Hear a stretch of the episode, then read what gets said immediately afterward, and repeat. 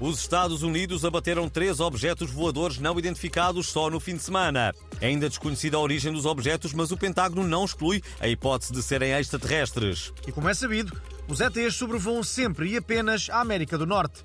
O nosso especialista em astros e holocaustos alienígenas, José Gomes Ferreira, explica-nos tudo. Bom, isto é, é, é, tudo muito simples e não há outra maneira de dizer.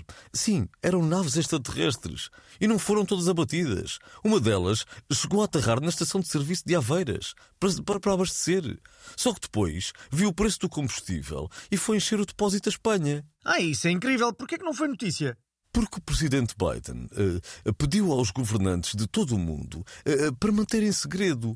Mas houve um ET que apareceu nos sapatos na bota da Cristina Ferreira e outro foi visto no casting para os morangos com açúcar. Mas o presidente Marcelo tirou uma selfie com um deles. Está tudo na net. Vão ao apanhados da marmita.pt.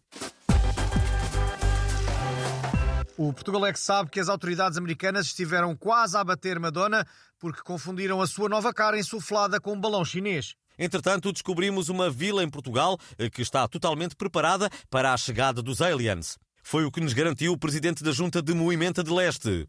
Ora, efetivamente, posso dizer que construímos um parque de estacionamento para naves extraterrestres que ficou mais barato que o palco do Papa. Foram só uh, 4 milhões e meio. E vamos conceder uh, benefícios fiscais aos ETs que se queiram fixar, uh, nomeadamente em Movimento de Leste. ETs reformados, por exemplo, podem uh, refazer a vida aqui, não é? E acha que uh, vai chegar a obter retorno desse investimento? Ah, claro que sim. A gente estamos fartos de nunca chegar nada à nossa terra, não é? Nem nómadas digitais, nem, nem unicórnios, nem sequer drogados ou intolerantes a lactose, veja bem. Maneiras que vez estamos preparados. Hein?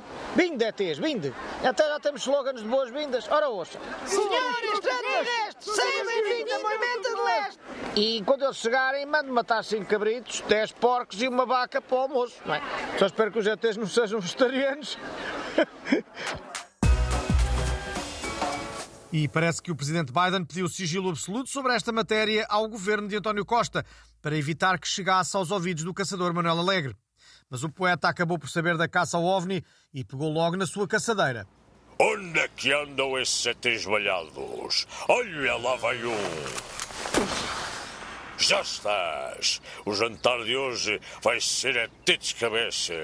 Pergunta ao vento que passa se um ET sabe melhor grelhado ou estufado. E o vento cala a desgraça e o vento diz que é melhor assado.